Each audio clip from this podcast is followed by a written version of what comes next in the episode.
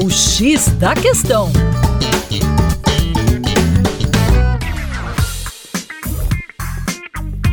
Olá, ouvinte! Meu nome é Vitor Augusto, professor de Geografia e Atualidades do Coletivo Terra Negra e hoje nós vamos falar sobre as diversas fases de produção das terras raras.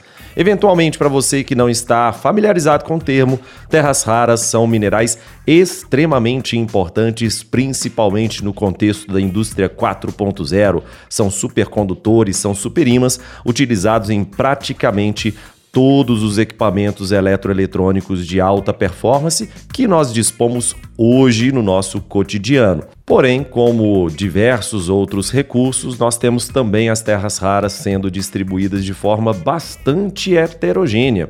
Um ponto interessante de colocarmos é que a China encabeça a lista na produção de minas e também nas reservas desses minerais.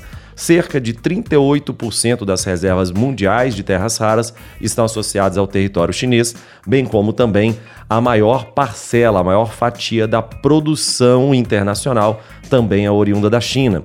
O curioso fica para o Brasil e Vietnã pois o Brasil e o Vietnã apresentam reservas gigantescas, o Vietnã com a segunda maior reserva do mundo e o Brasil com a terceira maior reserva do mundo, porém, nós temos uma produção ínfima perto da produção mundial. Ambos países produzem cerca de mil toneladas de terras raras por ano.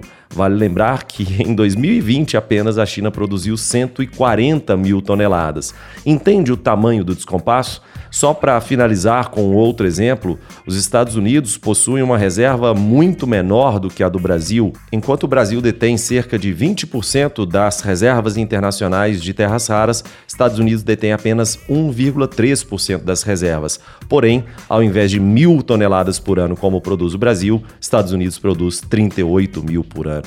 E para mais, não deixe de acessar o arroba Terra Negra Brasil no Instagram.